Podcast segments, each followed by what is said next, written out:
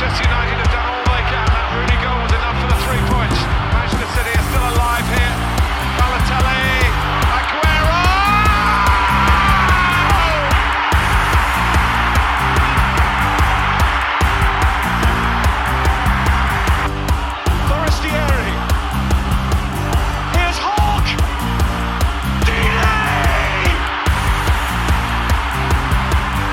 Einen wunderschönen guten Tag und herzlich willkommen zu Radio England. Ich bin Leon Kaminski Und ich bin Robin Held. und wir hatten ja eigentlich versprochen in der letzten Folge, dass wir jetzt nicht mehr so lange auf uns warten lassen. Wir haben das Versprechen etwas gebrochen. Es ist wieder ungefähr ein Monat, seitdem wir uns das letzte Mal vor das Mikro geklemmt haben. Und ich, ich muss schon sagen, diese fußballfreie Zeit fällt mir nicht ganz einfach. Ähm, wie vertreibst du dir jetzt eigentlich so die Zeit in dem ganzen Freiraum? Ja, ist schon schwierig. Also fällt schon viel weg. So gerade am Wochenende sind wir ja doch eigentlich immer die vier, fünf Stunden da vorm Fernseher. Ich habe es jetzt ein bisschen ersetzt durch die Transfermarkt.de App und Co. Also ich bin nur am Transfergerüchte aktualisieren. Ich weiß nicht, wie es da bei dir aussieht. Ähnlich. Aber das war auch vorher schon so. Also auch während der Saison eigentlich nur auf Transfermarkt. Das ist eigentlich immer das Gleiche bei mir, ne? Ja, absolut. Da nimmt uns ja auch Sky ein bisschen was ab, die wirklich weltweit da die Transfer-Updates bringen auf YouTube und Co. Ich denke, da seid ihr auch alle am Start und wir wollen jetzt quasi unseren Teil dazu beitragen, natürlich mit detailliertem Blick auf die Premier League. Und da haben wir auch einiges, was zusammengekommen ist seit dem letzten Mal. Ja, letzte Folge, da hatten sie noch keinen einzigen Neuzugang zu vermelden gehabt. Die Rede ist natürlich von Manchester United.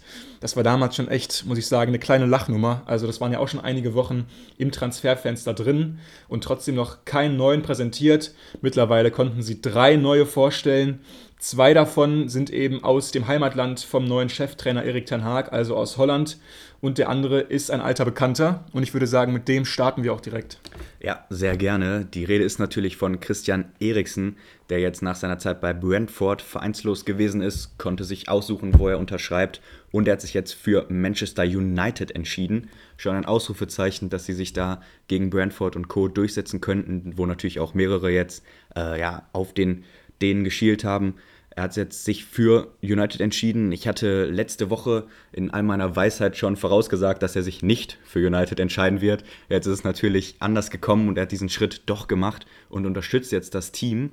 Ich würde erstmal drüber quatschen, was das äh, vielleicht auch für die Premier League heißt, weil ja, United hat jetzt diesen Trumpf in Anführungsstrichen gelandet, ein großer Name kommt, aber sportlich sehe ich diese Relevanz noch nicht ganz, weil für mich ist die Zehnerposition, dieser Spielertyp Eriksen, das einzige Kaderelement, was bei United so richtig stand. Du hast mit Bruno Fernandes verlängert, er ist ein Topspieler, hat seine Qualität gezeigt und jetzt holst du denselben Spielertypen wieder ins Boot als, ich sag mal in Anführungsstrichen, Königstransfer.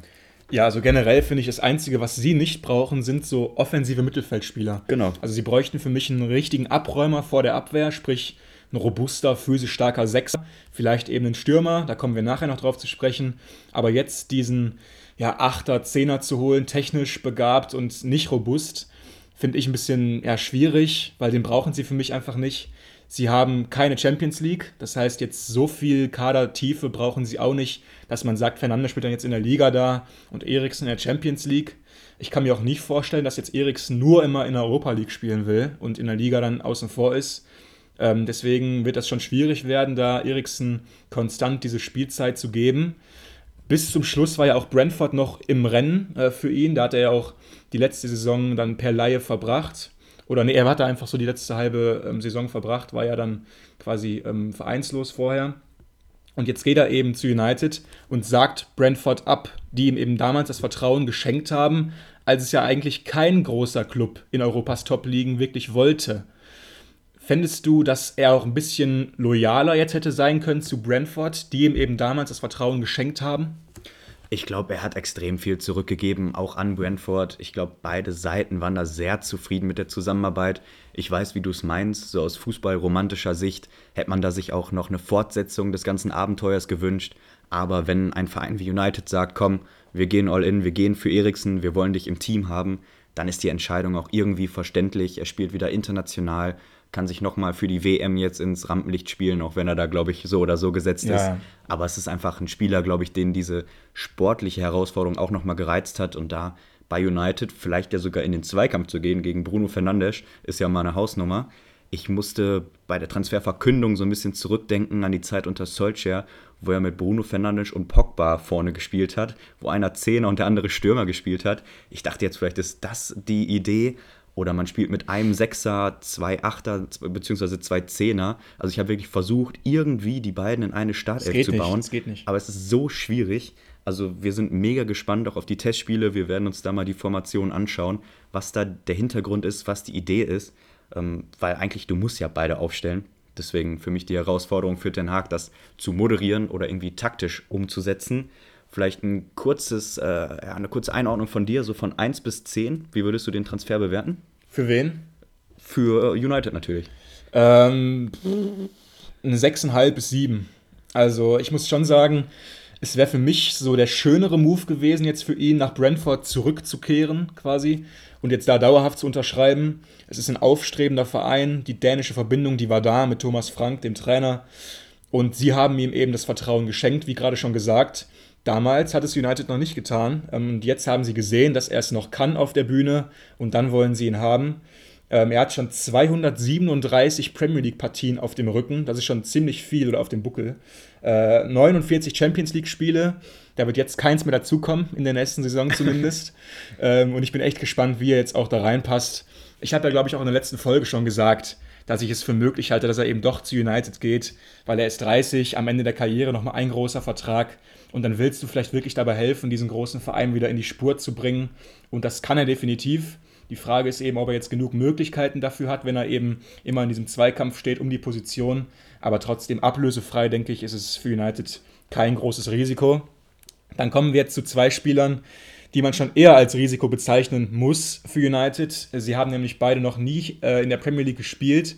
Die Rede ist von Tyrell Malasia und Lisandro Martinez, die beide aus der Eredivisie kommen. Ähm, Malasia kostet 15 Millionen Ablöse, Martinez sogar 58 Millionen. Und ähm, ja, jetzt ist es dein Turn, mal zu sagen, wie du die beiden siehst. Was sind das für Spielertypen und werden sie auch wirklich permanent spielen? Ja, sehr spannende Frage. Also ich denke, man muss die beiden, das sieht man ja auch schon an der Ablösesumme, ein bisschen unterschiedlich einordnen. Mit Malassia hat man einen von Feyenoord losgeeist, Linksverteidiger, eher ein sehr schneller, agiler Spieler, der nach vorne spielen will. Ist jetzt in der Kaderbesetzung mit Tayish und Luke Shaw wahrscheinlich die offensivste Variante. Ich würde mal sagen, eher schnorkellos. Also Tayish ja auch einer, der gute Flanken spielt, gut am Ball ist, einfach technisch versiert ist. Ähm, jetzt mit Malassia hat man nochmal eine andere Komponente drin. Ich denke schon, dass er da auch im Spielbetrieb dann die Nase vorn haben wird. Er hat jetzt im Testspiel auch super Leistung gezeigt. Auf der anderen Seite hat er Dalo gespielt und bei einem Tor haben sie direkt von Außenverteidiger zu Außenverteidiger die Flanke gespielt. Der hat dann nochmal abgelegt und dann treffen sie. Also das Ganze macht schon Spaß im Moment. Erste Vorzeichen, sagen wir mal positiv, aber, und das sage ich auch, es sind eben mit den 15 Millionen der kleinere Transfer gewesen und damit gehen auch einfach niedrigere Erwartungen an ihn ran. Er ist eine Wundertüte. Wie stark er dann wirklich ist, ob er direkt den Stammplatz festigen kann, müssen wir abwarten. Auf der anderen Seite der große Transfer, du hast es schon mit Erstaunen gesagt, mit 58 Millionen mhm. ist Lisandro Martinez, der vom Ex-Club von Ten Hag kommt, nämlich von Ajax Amsterdam. Ja. Er ist ein sehr besonderer Typ. Ich, ähm, du hast direkt mit der Körpergröße angefangen. Ich musste ein bisschen schmunzeln. Aber es ist auch einfach außergewöhnlich. Sag nochmal, wie groß ist er? Ähm, er ist 1,75 groß. 1,75 Meter. Und er ist Innenverteidiger. Ja, absolut. Damit ist er der kleinste Innenverteidiger in der ganzen Premier League im nächsten Jahr. Als Antwort darauf kamen natürlich dann schon wieder die Bilder hoch mit Charles Puyol oder Cannavaro, wo man natürlich auch gesehen hat, ja, es gab schon herausragende Innenverteidiger in dieser körpergroßen Sphäre, aber es ist jetzt nicht klassisch Premier League, also ich glaube, das kann man wertfrei sagen. Ist zu klein. Das ist auf jeden Fall die eine Position. Wenn man jetzt dagegenhalten möchte, habe ich mal ein paar Statistiken rausgesucht.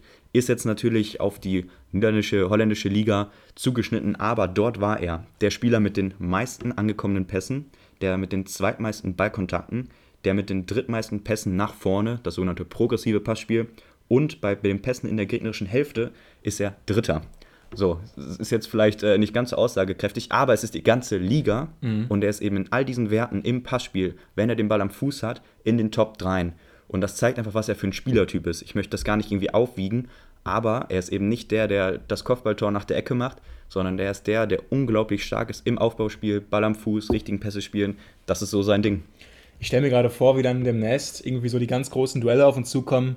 Äh, Man City gegen United oder Liverpool gegen United. Und dann hast du jetzt leider im Moment dann eben einen Haaland oder Nunez da vorne drin stehen. und dann kommen die Flanken da so dauerhaft reingesegelt. Und wie willst du dich denn äh, zu Wehr setzen, als Lisandro Martinez mit 1,75 gegen den Haaland oder gegen den Nunez? Er kann für mich noch so hoch springen. Das geht einfach nicht. Du kommst nicht mehr auf 2,10 hoch, wenn du so klein bist. Das geht nicht. Ja, aber natürlich muss man auch sagen, dass das Spiel natürlich mehr Facetten hat als das Kopfballduell gegen Erling Haaland. Nee, aber Innenverteidiger müssen einfach auch kopfballstark sein, die müssen robust sein, die müssen lange Bälle gut äh, wegverteidigen können. Das ist nochmal das kleine Einmal eins, ja, aber das brauchst du eben auch. Und das hat er, das hat er eben nicht, ne? wenn, er, wenn er so klein ist. Ja, also ich bin gespannt. Für mich ist das taktisch schon eine Herausforderung, ganz klar. Aber du kannst zum Beispiel bei Abschlägen, kann der größere Innenverteidiger gegen den Mann gehen. Er sichert ab. Maguire. Ja, oder Varan, je nachdem, wer eben spielt.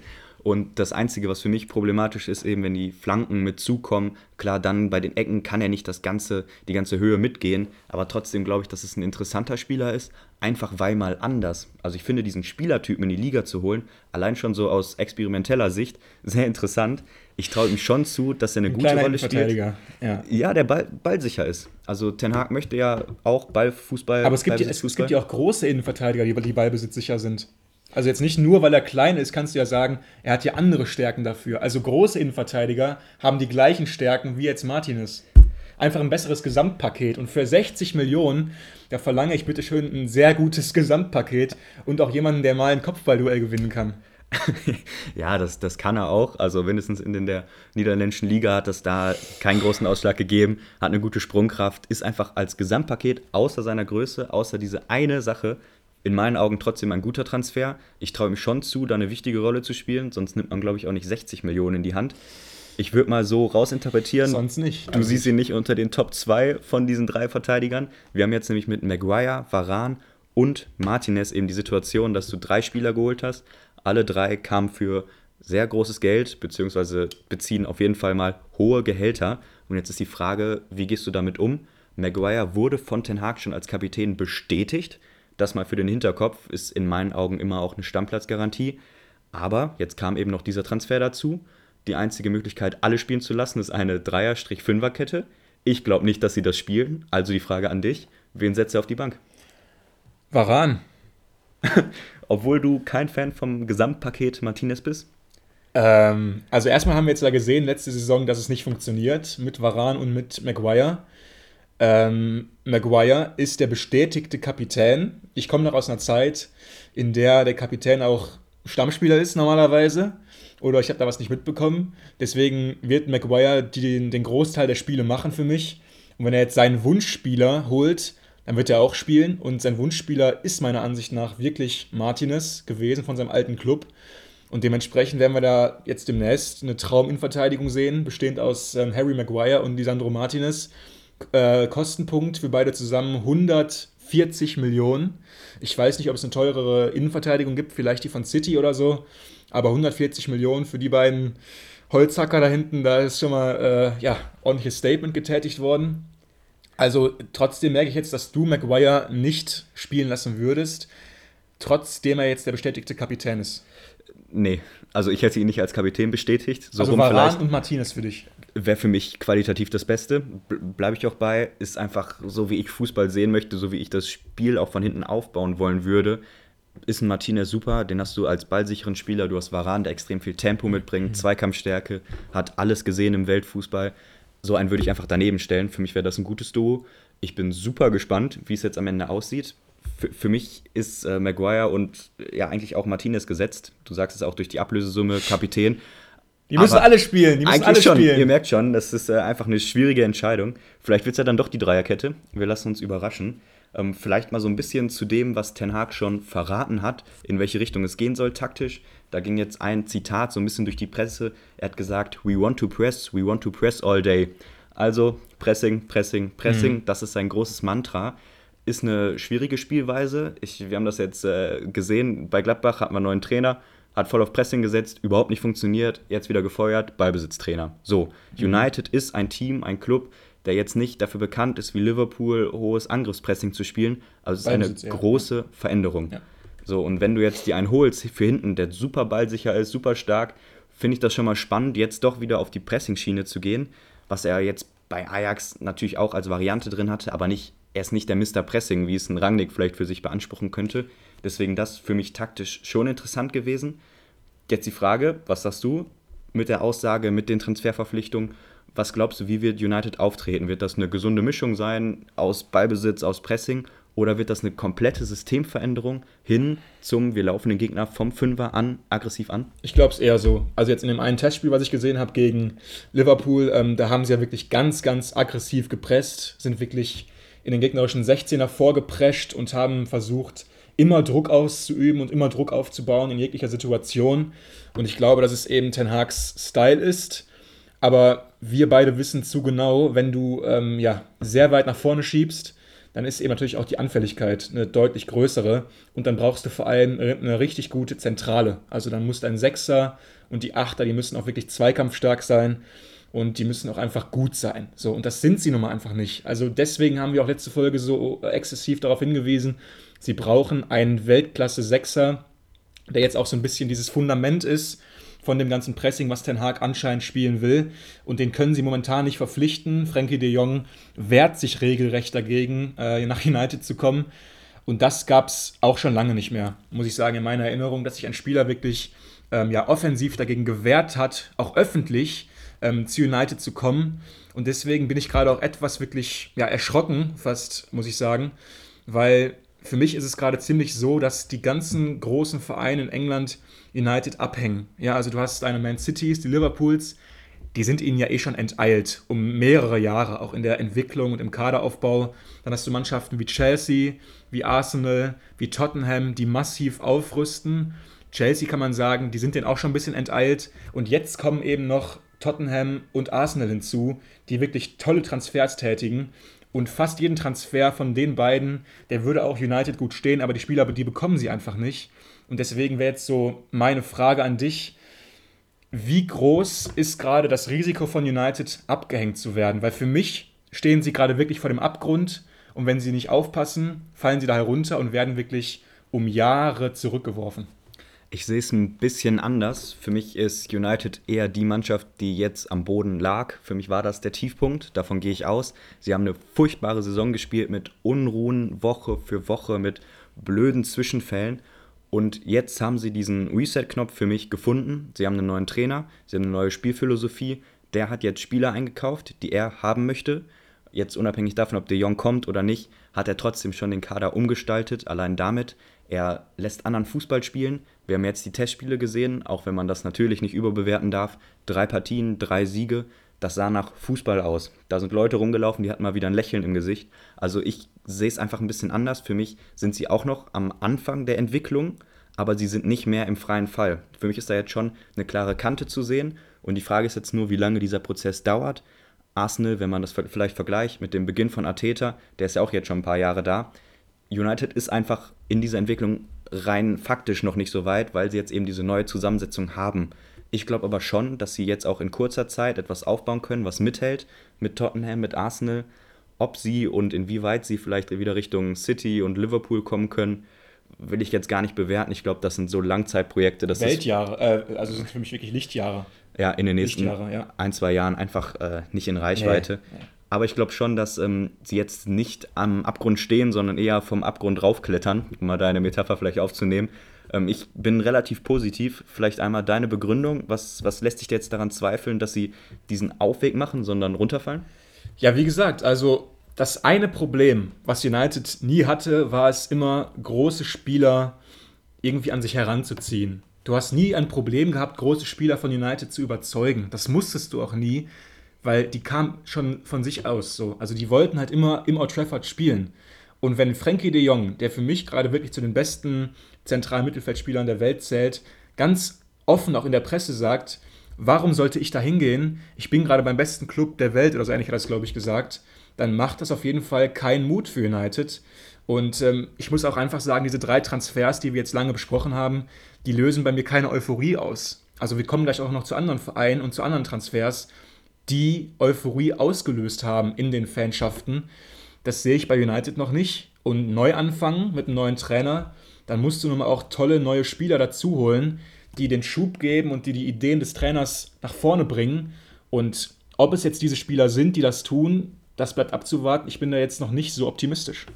Ja, kann ich auch verstehen. Ähm, vielleicht müssen wir noch einen kleinen Schwenker machen, weil eine Negativnachricht bzw. Unruheherd gibt es noch. Ähm, ich würde gerne da anfangen, wo wir gerade schon waren bei den Testspielen. Da hat sich jetzt nämlich einer hervorgetan. Es gab einen Spieler, der in jedem einzelnen der drei Testspiele getroffen hat. Und du guckst schon überrascht, es ist Anthony Martial. Er zeigt sich wirklich in starker Form, hat in jedem Spiel genetzt, spielt sehr agil, vorne drin auf der Nummer 9. Jetzt ist natürlich die Frage, da hat sonst immer einer gespielt, ne? ich glaube CR7 war es. Den kennen wir, ja. Der stand jetzt noch in keinem Testspiel in der Startelf. Warum? Er ist nicht mitgereist zu der, zum Trainingslager, zu der Auslandsreise und ist im Moment nicht Teil des Teams. Ausrufezeichen. Kein Bock?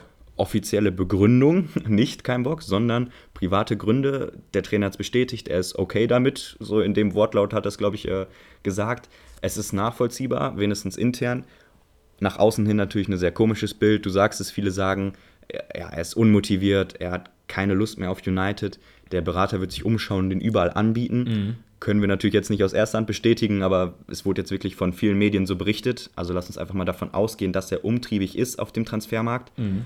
Was ist jetzt die Situation? Wir haben einen Spieler, der weg will, der nicht beim Team ist. Mhm. Der Trainer sagt, wir wollen ihn halten, mhm. aber sie finden keinen Abnehmer. Was machen wir ja, jetzt? Ja, also wenn es jetzt nicht CR7 wäre, würden wir sagen, ähm, irgendwie schlecht. Also es klingt nicht so gut für alle Seiten.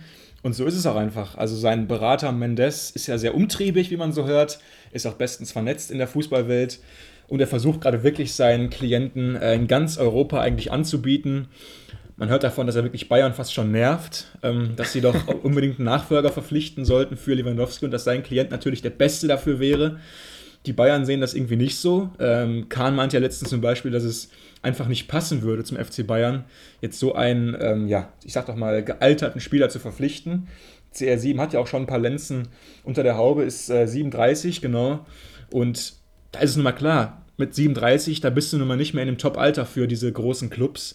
Aber dass wir jemals in die Situation kommen, dass kein Verein, obwohl er verfügbar wäre, in Europa CR7 verpflichten möchte, hätte ich nicht gedacht vor ein, zwei Jahren. Niemals.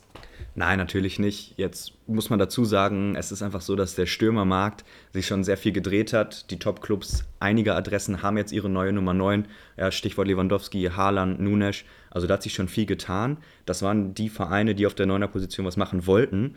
Und die übrigen, die dort suchen, sind jetzt eben nicht mehr so zahlreich vorhanden. Plus, du musst die finanziellen Möglichkeiten haben, ein Gehalt von Cristiano Ronaldo zu stemmen, plus eine Ablöse in irgendwelcher Höhe. Also das ist auch einfach eine schwierige, schwierige Ausgangssituation. Ich glaube, aktuell im Rennen ist eigentlich nur noch Sporting, was ich so gelesen mhm. habe. Also es ist irgendwie ganz kompliziert. Saudi-Arabien, da gab es ja so eine, so eine Riesenofferte, ne? Genau, genau. Obwohl er ja eigentlich gesagt hat, er möchte unbedingt Champions League spielen. Das war eigentlich so offiziell mal der Auslöser, hat man gehört. Mhm. Auf jeden Fall eine ganz vertrackte Situation. Ich würde mal die Prognose wagen, dass er bleiben wird, weil ja. es ist im Moment kein Verein ernsthaft dran und er hat keine gute sportliche Option. Mhm. Ende der Geschichte. Und bei United hat er nun mal diese Tradition. Die Fans werden ihn auch wieder mit offenen Armen empfangen, wenn er gute Leistung bringt. Und ja, dann ist es in der Karriere des Cristiano Ronaldo so, dass er mal Euroleague spielen muss. Ich ähm, glaube, darauf wird es einfach hinauslaufen. Ähm, was meinst du, wie sehr kann das so einem Verein schaden? Oder glaubst du, es ist äh, Glück für United, wenn er zurückkommt? Ähm, jetzt machst du eben wieder diese komische Frage auf, um die wir uns alle schon so häufig schön gestritten haben. Ähm, ja, auch unter unserer Hörerschaft gibt es ja sehr viele verschiedene Ansichten, möchte ich sagen. Ich denke, dass wir beide keine großen Probleme hätten, wenn er United verlassen würde, eben im Sinne von United, ähm, weil es einfach, wie gesagt, Zeit ist für einen Neuanfang und er ist mit 37 nun mal leider kein Symbolbild eines Neuanfangs mehr und ähm, das sind eher andere. Aber trotzdem, er hat eben diesen Vertrag der sehr gut dotiert ist. Ich, bewage, äh, ich wage auch zu bezweifeln, dass er so einen Vertrag bei einem europäischen Club nochmal bekommen würde. Dafür müsste er wirklich irgendwie nach Saudi-Arabien oder so gehen.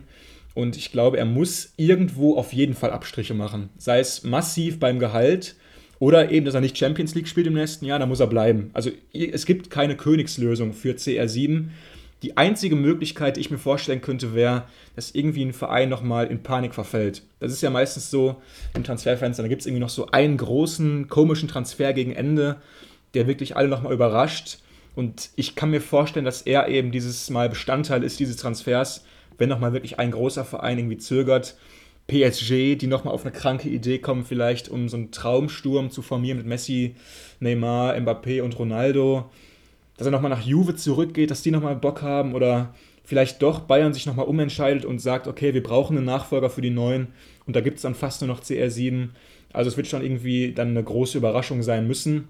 Ich habe sogar gehört, ähm, dass sein Berater mit der Werbekraft von CR7 argumentiert bei anderen Vereinen.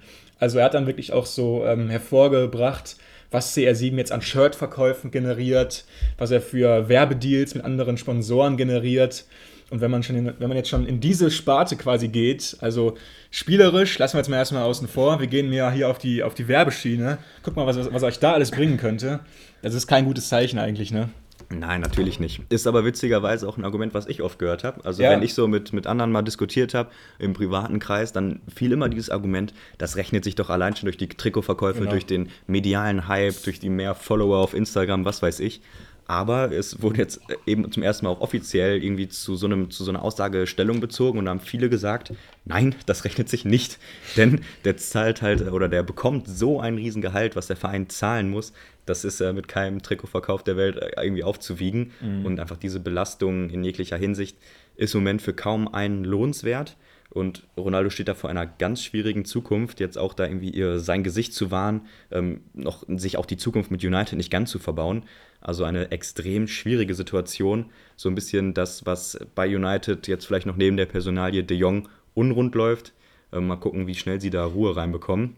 Ähm, wir wollen jetzt aber auch nochmal weitergehen. United soll nicht das einzige Thema bleiben heute, sondern wir schauen uns auch noch an, was die anderen Top-Clubs so abliefern und einen, den haben wir gerade schon angesprochen, und das ist der FC Arsenal, ein eventueller Konkurrent von United in den kommenden Jahren. Die haben jetzt bei City zugeschlagen und das gleich doppelt. Du hast sie indirekt schon gelobt für ihre Transferpolitik. Es kamen Gabriel Jesus für 45 Millionen und Zinchenko, da machen wir jetzt nochmal ein halbes Fragezeichen hinter, ist so 97-prozentig durch, noch nicht offiziell, aber wird wohl kommen. Es ist ähm, nur noch an mini, mini, mini Kleinigkeiten hängt der Transfer, ähm, wurde auch schon von offizieller Seite so bestätigt. Der würde kommen für 30 Millionen. Dann haben wir ein Gesamtpaket von 75 Millionen für Gabriel Jesus und Zinchenko. Schon ein spannender Transfer-Sommer dann für Arsenal. Ähm, musste natürlich auch erstmal einen Trainer haben, der die Connection hat nach City. Sie haben ihn mit Ateta und er bekommt seine zwei Wunschspieler. Vielleicht mal so dein erstes Bauchgefühl. Passt das? Sehr gut. Also ich muss sagen, es sind beides Transfers, die eben auch United für mich geholfen hätten. Ähm, meine Recherchen haben dann so etwas über 80 Millionen ergeben für die beiden zusammen, aber ist ja auch egal. Sagen wir mal um die 80 Millionen. Ähm, das ist nun mal heutzutage irgendwie so Usus. Ne? Also für Premier League-Spieler mit einer gewissen Erfahrung, da bezahlst du einfach so viel. Ähm, Jesus zum Beispiel 159 Premier League-Spiele, äh, 58 Tore, 32 Vorlagen. Das macht 90 Scorer insgesamt. Das ist mal eine extrem gute Ausbeute. Und er ist eben der Spieler, der für mich noch gefehlt hat da vorne bei Arsenal. Dieser Neuner, der spielerisch top ist, der sich gut bewegen kann, der andere auch im Spiel halten kann. Das vereint er eben alles zusammen. Hat sich für mich auch nochmal entwickelt in der letzten Saison bei City. Also ich muss sagen, ich war immer so ein bisschen kritisch, was Jesus angeht, weil er immer so ein bisschen rumgelaufen ist wie so ein, ein kopfloses Huhn oder so. Also er wusste nicht ganz genau, wo er jetzt hin soll. Aber ich finde so diese Wildheit, die hat er jetzt im letzten Jahr komplett aus seinem Spiel herausgenommen. Und ich muss sagen, ähm, für 50 Millionen, für einen tollen Mittelstürmer, ähm, das ist echt ein guter Deal. Und ich würde jetzt auch mal an dich ähm, mal zuerst äh, ja, ihn quasi in die Mitte stellen und dich fragen, was glaubst du, wie weit kann Gabriel Jesus Arsenal wirklich nach vorne bringen? Weil ich persönlich glaube, extrem weit, aber jetzt ist die Frage eben, wie weit. Also kann er sie wirklich vielleicht ranführen sogar? Äh, perspektivisch an äh, City und Liverpool, weil darum muss es ja langfristig auch gehen für Arsenal. Ne? Ich glaube schon, dass er der richtige Schritt ist. Ob er quasi individuell jetzt mithalten kann mit den Transfers von Nunes und Haaland, das ist ja auch indirekt dann die Frage. Für mich schon. Das, das glaube ich wiederum nicht. Ich glaube, dass die einfach nochmal auf einem anderen Level performen. Er hat schon bei City gespielt. Wir haben ihn da auch wirklich oft im Sturmzentrum gesehen. Und er hatte einfach nicht für mich die Ausstrahlung, die du brauchst, um in den Plätzen 1, 2 und 3 eine gute Nummer 9 zu sein. Für mich ist er ein Top-Transfer für die Phase, in der Arsenal ist. Sie haben jetzt viele Talente, die sie aufbauen. Ich finde, da passt er gut rein in, das, in den Kombinationsfußball. Er ist wendig, er ist gut am Ball, hat einen guten Abschluss, ist schnell. Also für mich ein Top-Anforderungsprofil, was man da getroffen hat mit ihm. Und ich denke schon, dass er Richtung Platz 4, Platz 5, Platz 3 vielleicht auch eine gute Rolle spielen kann. Für mich aber dieser letzte Schritt zum Topspieler, den muss er noch gehen. Ob er das in den nächsten Jahren gehen kann, in meiner, in meinen Augen noch nicht. Ob er das schafft, mal gucken. Aber für mich ein Transfer mit Hand und Fuß. Arteta wollte ihn, er spielt gut in den Testspielen, hat auch schon getroffen. Also mir fällt es schwierig, Kritikpunkte zu finden. Also kann überall spielen, hat letzte Saison auch häufig rechts gespielt. Ja. Hätten wir vorher nie erwartet, dass er so aus der Zentrale einfach auf den Flügel ausweichen kann und trotzdem top performt, hat er gezeigt. Das heißt, er ist variabel. Arteta ist ein äh, Trainer, der gerne variable Spieler hat. Hat er mit ihm definitiv einen dazu gewonnen. Ähm, du hast gerade gesagt, er hat immer so ein bisschen ja noch Schwierigkeiten gehabt. Also ich meine, 58 Tore, das ist schon auf jeden Fall eine gute Ausbeute. Und man darf ja auch nie vergessen, er hat ja über weite Strecken nie konstant gespielt immer. Und jetzt, wenn er wirklich mal einen Run bekommt, mit einer ganzen Saison nur auf der neuen, mit einer Position, die er schon kennt, wo er ähm, schon mit äh, vertraut ist, damit einem extrem guten Service, den sie auch haben bei Arsenal, also ein Saka, ein Oedegaard, Martinelli, ähm, die geben die alle einen guten Service. Ich glaube, das kann richtig gut werden.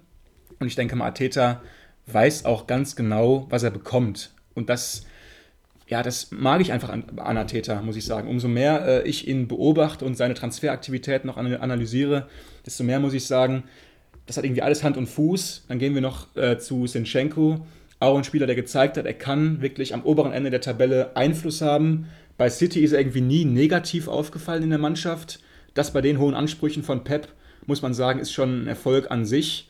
Er ist ein Spieler jetzt ohne diese große Historie, aber bei City, wer da so viele Spiele macht und nicht negativ rausfällt, der kann auch nicht schlecht sein.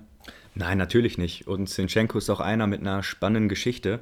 Wir haben es schon auf der Pressekonferenz sehen dürfen. Ateta hat da ein bisschen so aus dem Nähkästchen geplaudert und hat aus seiner ja, gemeinsamen Arbeitszeit mit Sinchenko berichtet, dass er eben natürlich umgeschult wurde. Ich denke, das wissen die meisten. Er ist ursprünglich Zehner gewesen und hat dann jetzt aber eigentlich im Profifußball und auf allerhöchstem Niveau links hinten gespielt.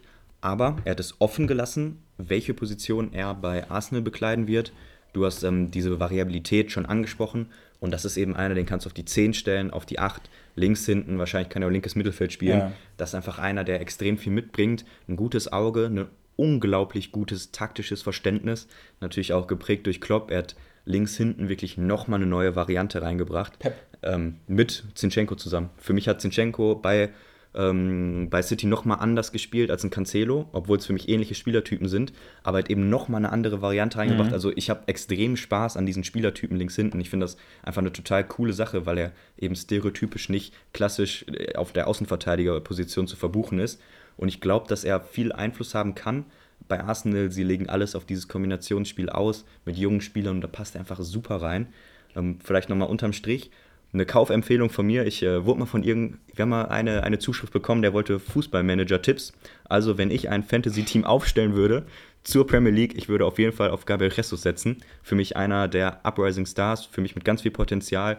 Wahrscheinlich nicht in dem gleichen Kaufregal, wie ich ihn auch eingeschätzt habe mit Nunes und Haaland, aber einer, den wir beide auf der Liste haben okay, ich merke, du kriegst nochmal so jetzt die Kurve gegen Ende von Arsenal.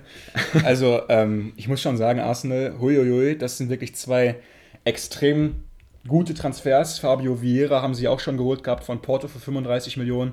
Die zusammen jetzt ungefähr 110 Millionen, dann die drei.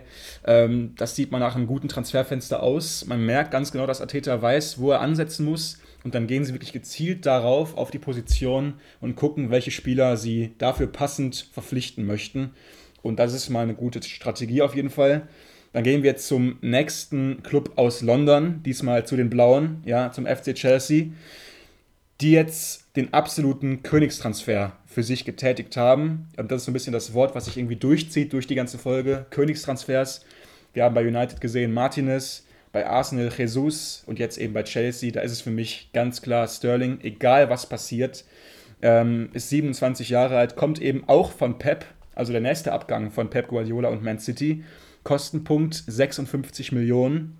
Bringt eine Erfahrung von 320 Premier League-Spielen mit, ähm, 72 Champions League-Spiele, also hat schon wirklich alles gesehen im Fußball. Und ähm, das ist für mich einfach Tuchels idealer Spielertyp. Ähm, er ist eben klein, wendig, Kombinationsspieler, hat er perfekt drauf. Trotzdem eben den guten Abschluss, hat er auch immer wieder unter Beweis gestellt in der Liga, dass er weiß, wo das Tor steht.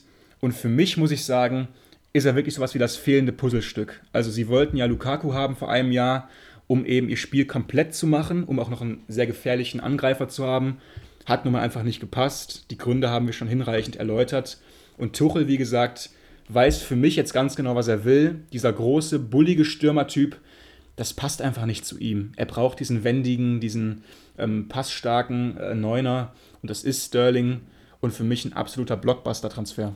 Ja, ist ein Vollbrett. Und ich freue mich richtig, dass Tuchel jetzt bei dieser Spielweise bleibt, dass sie keinen Neuner holen. Ich ähm, mag diese Art von Fußball, auch wenn es irgendwie nicht ganz klassisch ist, vor allem nicht für die Premier League. Aber irgendwie diese Tendenz gibt es ja schon. City hat es jetzt jahrelang vorgemacht, wie es geht, ohne Neuner. Wir sehen bei Bayern im Moment die Tendenz, keinen Lewandowski-Ersatz zu holen, sondern spielende Stürmer ja, mit zu integrieren. Und jetzt hat Chelsea eben Sterling geholt, der perfekt in dieses System reinpasst in dieses System, mit dem sie auch die Champions League gewonnen haben. Also für alle, die jetzt hier schon äh, irgendwie die Hände vorm Gesicht zusammenschlagen. Es geht eben ohne Kai Havertz wahrscheinlich der beste Anwärter für die Nummer 9 Position. Natürlich dann eher in hängender Weise. Daneben Mount und Sterling. Also das ist für mich eine absolute Top-Offensive. Mhm. Mount hat jetzt auch schon wieder im Testspiel gezeigt, wie er drauf ist. Hat einen Traumtor gemacht. Sterling mit der Qualität, die er mitbringt.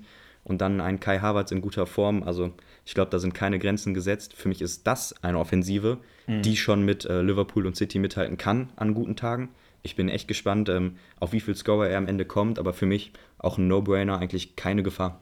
Jetzt haben sie alles, ne? Sie haben eben diese Technik, Passstärke, aber auch die Spritzigkeit und die Schnelligkeit, weil die hat ihnen vorher noch ein bisschen gefehlt. Ja. Eben mit einem Mount, einem Harvards da hast du eben wenig Optionen im 1 gegen 1, wenn du mal schnell nach vorne irgendwie zur Grundlinie gehen willst.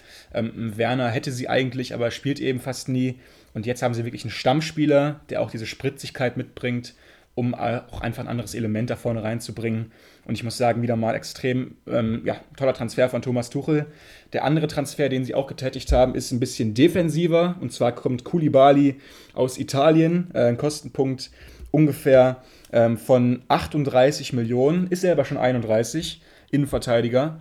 Ähm, eben natürlich jetzt ganz klar, weil Christensen und Rüdiger ähm, ja, fortgegangen sind. Da brauchten sie auf jeden Fall Ersatz. Man hört auch, dass sie noch einen zweiten Innenverteidiger haben wollen, Con, äh, Kunde vielleicht von Sevilla.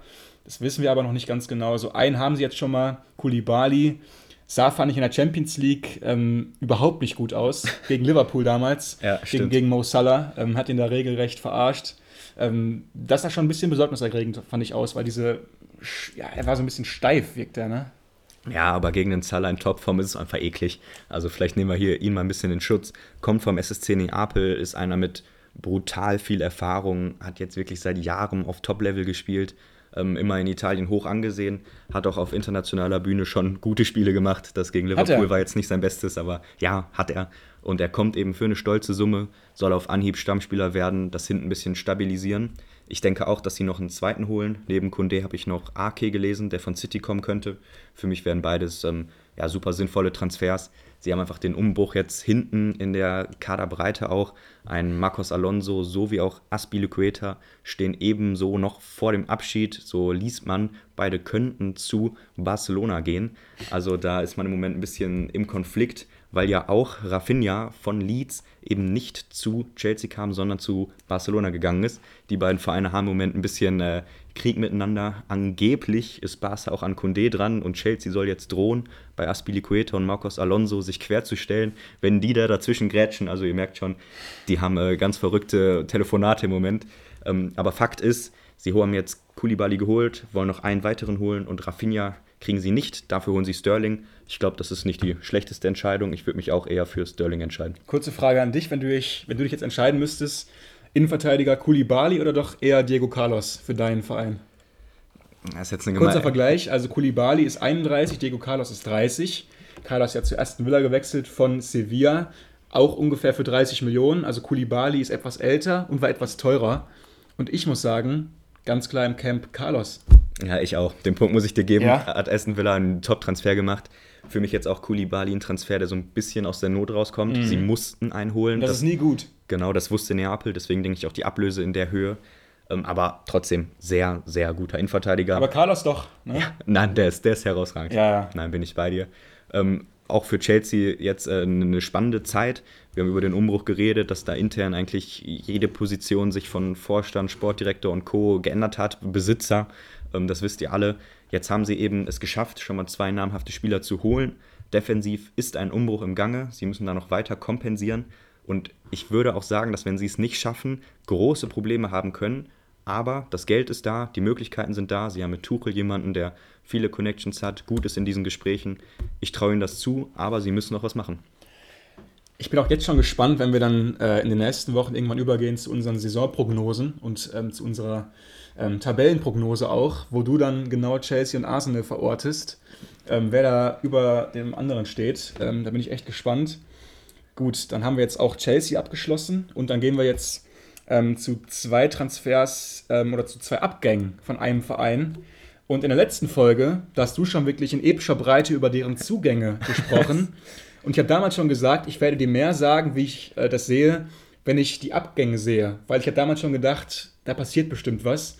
Und so ist es auch gekommen. Die beiden namhaftesten Spieler von Leeds United haben sich verabschiedet. Calvin Phillips und Rafinha. Phillips eben in Richtung Pep und Rafinha in Richtung Spanien, also in Richtung Barca. Definitiv die beiden größten Spieler von Leeds in den letzten Premier League-Jahren. Calvin Phillips kommt sogar aus der eigenen Jugend. Also da haben sie jetzt 50 Millionen reinen Gewinn gehabt. Äh, und Rafinha, glaube ich, irgendwie so 60 Millionen ungefähr. Ne? Ja. Genau. Dann sind wir bei 110 Millionen, die sie jetzt ähm, für die beiden eingenommen haben. Ich glaube, so vor zwei Jahren hättest du für Phillips deutlich mehr bekommen, aber er war eben jetzt häufig verletzt. Und deswegen war jetzt die Ablösesumme für Leeds nicht ganz so astronomisch hoch. Aber trotzdem sind es jetzt eben zwei Eckpfeiler, die einfach mal so weg sind. Ne?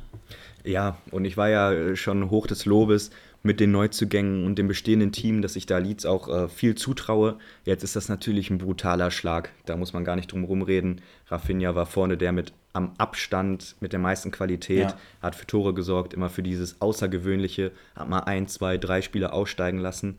Das fehlt jetzt natürlich. Und dass Calvin Phillips geht, ist natürlich auch bitter, auch wenn er in der letzten Saison gerade mal auf 20 Premier League-Einsätze gekommen ist. Das zeigt schon, wie viel Verletzungspech er auch hatte. Ja, ich glaube, wir erinnern uns an die Zeit, wo auch Bamford fehlte.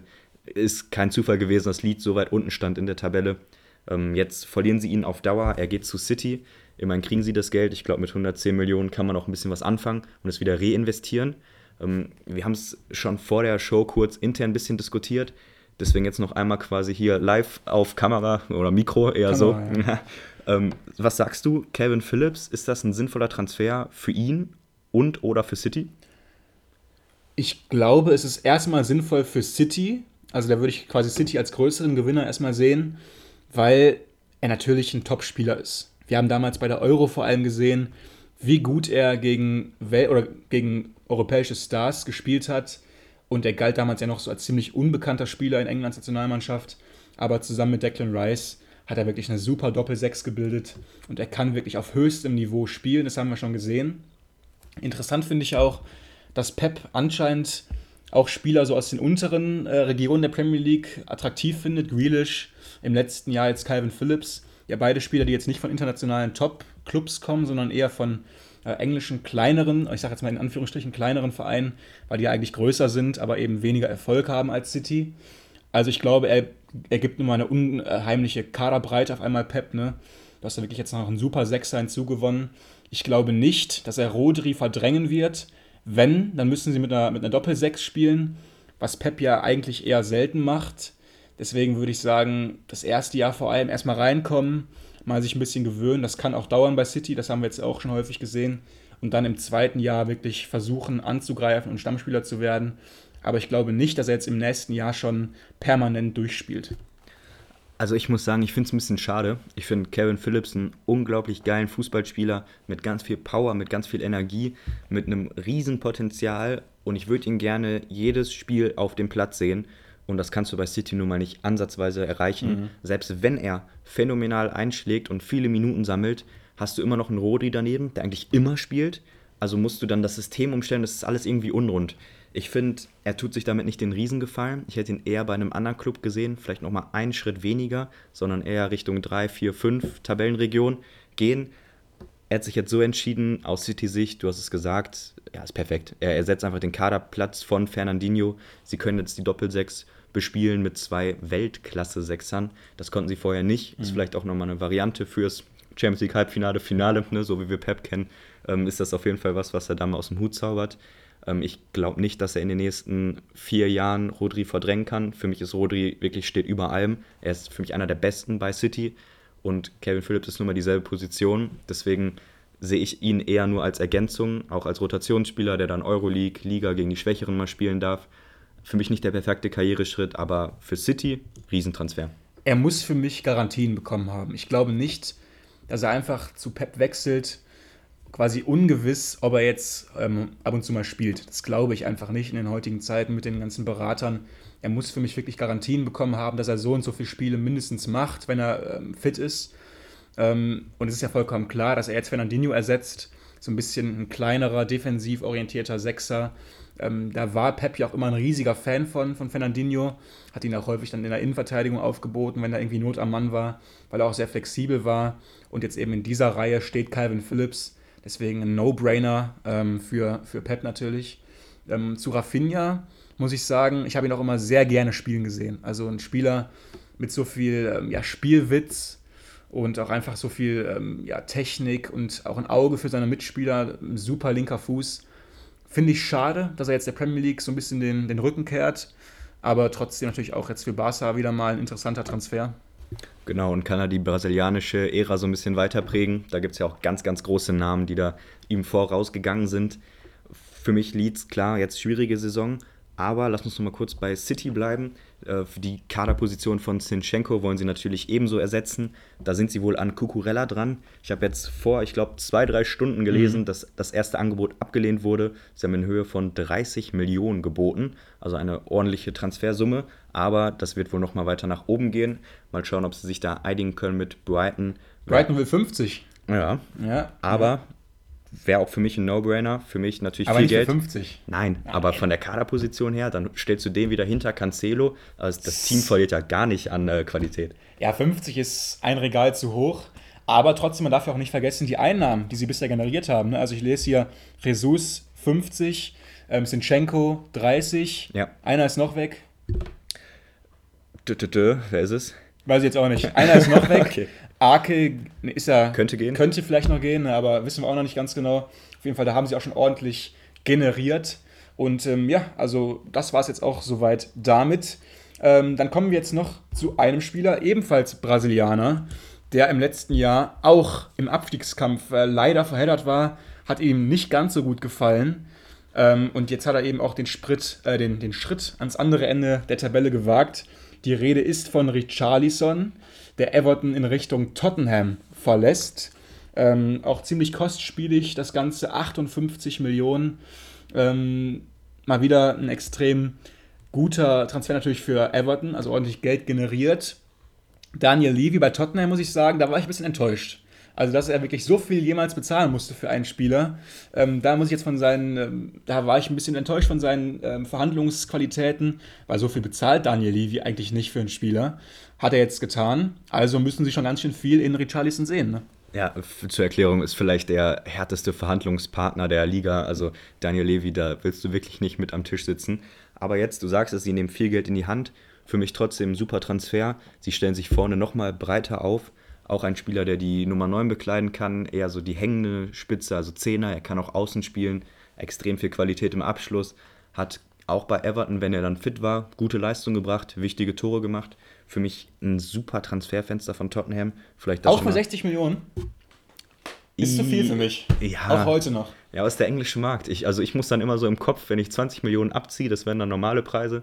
Also wenn, wenn das Geld da ist, du hast es gesagt, er hat super finanzielle Deals gemacht die letzten Jahre. Wenn du ein bisschen was auf der hohen Kante liegen hast, wäre das ein Spieler, für den ich am ehesten noch über meine Schmerzgrenze gehe. City hat noch Sterling verkauft. Wollte ich noch, Stimmt. Wollte ich noch kurz nachreichen. Sehr stark. Ähm, genau. Ähm, ja, trotzdem bleiben wir jetzt bei Richarlison. War so ein bisschen die Lebensversicherung von Everton. Auch im Abstiegskampf ähm, hat nicht nur irgendwie Tore gebracht, sondern auch Qualität. Und das ist äh, auch immer wichtig, wenn du unten drin bist. Du brauchst Spieler, die Qualität haben. Und er und Anthony Gordon, die waren immer so ein bisschen die, auf die man sich da verlassen konnte. Levy will auch Gordon haben, habe ich jetzt gelesen. Also will anscheinend Everton mal so richtig in die ewigen Jagdgründe versenken. Ähm, mal schauen, ob das auch noch klappt. Aber trotzdem jetzt äh, von Tottenham, du hast mittlerweile einfach eine Breite da vorne. Du hast vier super Offensivspieler für drei Positionen.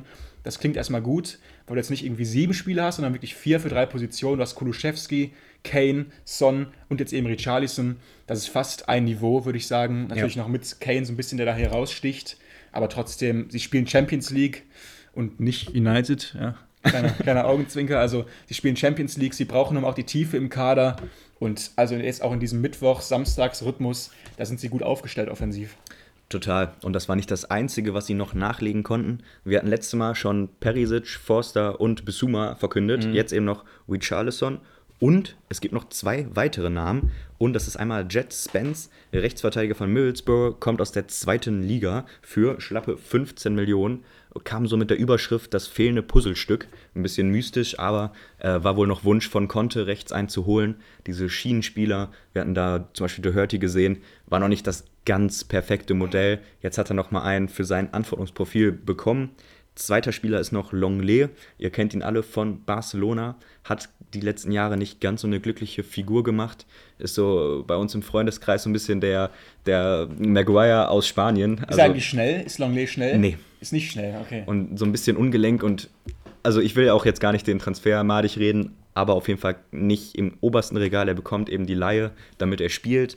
Tottenham hat auf der Innenverteidigerposition jetzt auch nicht die Vollgranaten. Also ich sehe ihn schon bei Einsatzzeiten, aber für mich das der Transfer, wo man am ehesten noch ein Fragezeichen drunter setzt. Alle anderen Topklasse. Breite, auch einfach ja. Kaderbreite, Champions League.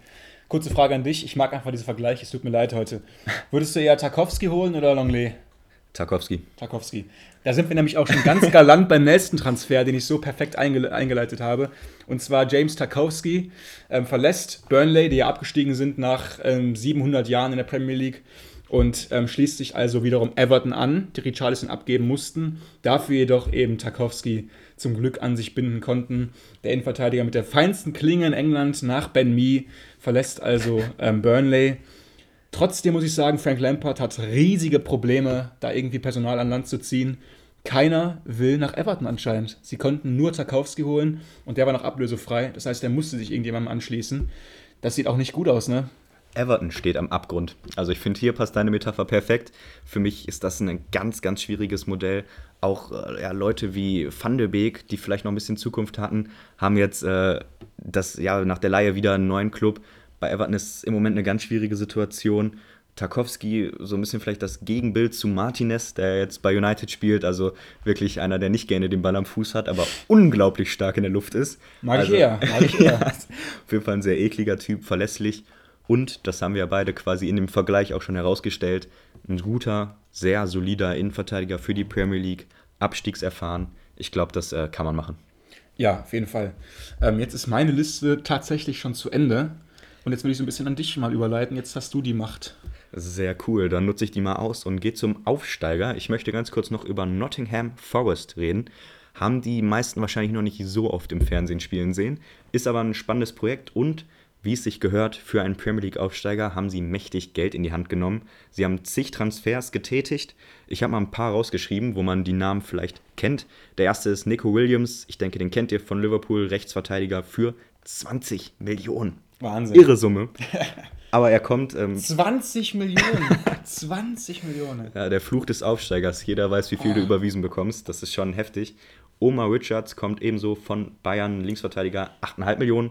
Alles Witztransfers. Ja, jetzt aus meiner Sicht wird es besser. Aber nur Bayern-Spieler, also ganz kurz, ne, dieses, dieses ewige Thema, Leute, die ein Spiel bei, äh, bei Bayern München gemacht haben, ähm, die kosten 10 Millionen. Ja. Unfassbar. Ja, du hast da trainiert, du nimmst die, weiß ich nicht, was die Aura, mit. Nee, wie aus der Nia nimmst du mit. ja, wenn man das will. Egal. Ja. Auf jeden Fall kommen noch zwei weitere aus der Bundesliga. Einmal Nia KT von Mainz, ehemaliger Captain dort, Für mich 10 Millionen, das ist ein fairer Deal. Er bringt wirklich Qualität mit. Ich bin gespannt, ich freue mich drauf. Hat auch in der Dreierkette schon viel Erfahrung gesammelt. Auch offensiv immer mal wieder gefährlich, macht ab und zu eine, eine Bude. So, eine Bude, eine ja, Bude, ja. eine Bude wollte ich sagen. Und ja, absolute Verstärkung. Vorne haben sie ebenso nachgelegt, sind fündig geworden bei Union Berlin. Taiwo Avoni kommt, hat viele Tore gemacht letzte Saison, sehr stark gewesen. So ein bisschen dort die Lebensversicherung. Der kommt für 20 Millionen. Und damit stehen sie, wie gesagt, das sind nicht alle Transfers, jetzt insgesamt bei 82 Millionen Transferausgaben. Plus, es gibt jetzt noch sehr konkrete Gerüchte, dass sie bei Lingard und Mangala von Stuttgart in der Top-Position sind. Also das wird nochmal ordentlich nach oben gehen. Nottingham Forest, die kaufen richtig ein und viel Bundesliga. Richtige Random-Transfers wären das alles. Ne? Sagen wir jetzt mal, äh, Lingard kommt noch, dann hast du irgendwie einen Sturm mit Lingard und Avonie zum Beispiel. Ja, ist doch witzig. Das ist echt witzig. Also man muss ja sagen, wir haben noch nie drüber gesprochen, aber es ist wirklich ein Segen, dass Forest wieder in der ersten Liga ist. 23 Jahre waren sie nicht mehr in der Premier League. Es war wirklich eine Riese. Also ein Riese ist jetzt zurückgekehrt. Also 23 Jahre, viel zu lang. Wir hatten es vor ein paar Jahren, dass Leeds zurückgekommen ist nach 16 Jahren und jetzt eben Nottingham mit 23 Jahren. Man muss schon sagen, das geht irgendwie in eine richtige Richtung. Also die Traditionsvereine, die kommen wieder ein bisschen hoch. Und äh, ja, einfach ein riesiger Club, riesige Fanbase, unfassbare Historie und Geschichte. Ähm, einfach nur super. Und ich hoffe jetzt eben, dass sie auch einen Glücksgriff irgendwie tätigen, weil die Transfers jetzt, die wirken doch eher überbezahlt, ne? Ja, aber also ich kenne eigentlich alle Spieler, die kommen aus der Bundesliga sehr gut und da ist Potenzial da, wenn sie es schaffen, das schnell als eine Einheit zu formen. Ein Avonie, glaube ich, ohne Probleme kann seine 10, 12 Tore machen, wenn er einen Lauf hat. Lingard, haben wir alle bei West Ham gesehen, was theoretisch drin ist. Du hast Nia KT hinten, du hast Spieler, die du mit hochholst. Also für mich nicht ausgeschlossen, dass es funktioniert. Aber wie immer, Aufsteiger, viele Transfers, ist immer eine Wundertüte und eine schwierige Saison. Sie haben jetzt in diesem Sommer auch mehr ausgegeben als Real Madrid und Paris Saint-Germain. Immer so als äh, Schmunzlerstatistik für zwischendurch. Sie machen so ein bisschen das ersten Villa aufgestiegen und das Geld wird direkt reinvestiert in den Kader. So, bei Geld muss ich jetzt noch mal kurz hier eine, ich weiß nicht, ist das eine ethische Frage? Wahrscheinlich nicht. Ähm, einfach nur eine bisschen übergreifende Frage. Dritte Stunde Ethik heute. Genau, nochmal zum Abschluss was für den Kopf. Und zwar äh, habe ich letzte Statistik gesehen, dass die Premier League in diesem Transferfenster mal wieder die eine Milliarde Euro Marke an Ausgaben knackt. So, das ist erstmal ein Pfund. Wenn man das runterrechnet, kann man das schon mal grob schätzen, wie viel eigentlich jeder Verein ausgeben muss. Und das, obwohl es einzelne Vereine gibt, die 0 Euro zahlen und ihr wisst es, ne? Also es gibt die Ausreißer nach oben, darauf möchte ich hinaus. Sie haben Abgänge als Gegenstück in Höhe von 530 Millionen. Also haben sie ungefähr die Hälfte eingenommen von dem, was sie ausgeben. Im Vergleich, die Bundesliga-Ausgaben liegen bei knapp 400 Millionen, also einfach ein unfassbares Finanzvolumen. Natürlich hat das mit TV-Geldern zu tun, wir haben keine Samstagkonferenz, wir kennen die Standardargumente. Ich möchte nur mal kurz so deine Einschätzung hören. Glaubst du, dass mit diesem Finanzvorteil die Premier League auf Sicht wieder einholbar ist? Weil sie holen nun mal im Moment die Top-Stars aus den anderen Ligen. Du hast maximal ein, zwei Vereine aus Spanien, Deutschland, Italien, die mithalten können. Mhm. Aber diese Liga kriegt so einen Boost durch diesen Finanzvorteil. Mhm. Glaubst du, das kann man überhaupt irgendwie ja, ausgleichen? Also ich glaube, langfristig wird sich vor allem die Breite extrem verbessern. Also dann eben so Mittelfeldclubs. Weil du siehst ja auch trotzdem nach wie vor, Spieler möchten nach wie vor gerne nach Barca. Rafinha zum Beispiel. Er wollte nichts mehr als nach Barca und er wollte eben unbedingt aus der Premier League weg, um nach Barca zu gehen. Er würde jetzt wahrscheinlich nicht unbedingt ähm, weg wollen, wenn er jetzt bei City spielt, aber aus dem Mittelfeld gehen eben noch manche gerne zu europäischen Topclubs, aber keiner geht den anderen Weg und trotzdem muss ich sagen, in der Breite auf Dauer unschlagbar. Also was da ähm, Clubs für Transfers tätigen, die 8., 9., 10. sind. Villa als bestes Beispiel, die holen ähm, Spieler aus der Champions League, ne? also äh, Camara zum Beispiel oder dann auch ein Diego Carlos. Das sind ja alles Spieler, die Champions League-Format haben und die wechseln einfach mal so zum Tabellen 14. der letzten Saison. Das ist nicht normal. Ja, ist nun mal die stärkste Liga der Welt und mit diesem Ruf bekommst du eben auch die Spieler. Wie finanziell gesund das ist, wie man dazu steht zu den Clubbesitzern, Stichwort Big Six und Abramovic und Co., ist eine andere Schiene für mich. Rein sportlich für unseren Podcast, für die Spiele, die wir uns angucken, ja, ist, ist das einfach ein Mehrwert. Ja. Also, was wir da für Qualität haben, wie viel Lust ich schon habe auf den ersten Spieltag. Du hast bei jedem Verein spannende neue Spieler, gute Leute, die dazukommen, formstark. und das macht auch einfach Laune bei all den Hintergrundgeräuschen in meinem Kopf, wenn ich so über dieses ganze Geldthema nachdenke. Trotzdem macht das einfach Laune und wir können diese Transfer-News hier machen, über eine Stunde quatschen. Einfach weil es Spaß macht, weil das Geld da ist und die Transfers und auch die Qualität der Spiele spricht dann am Ende auch für sich. Ja, ich bin sicher, wir könnten hier auch noch, so noch eine halbe Stunde einfach quatschen zu Transfers. Aber wir lassen es einfach jetzt mal dabei. Jetzt haben wir nämlich die, äh, die eine Stunde geknackt.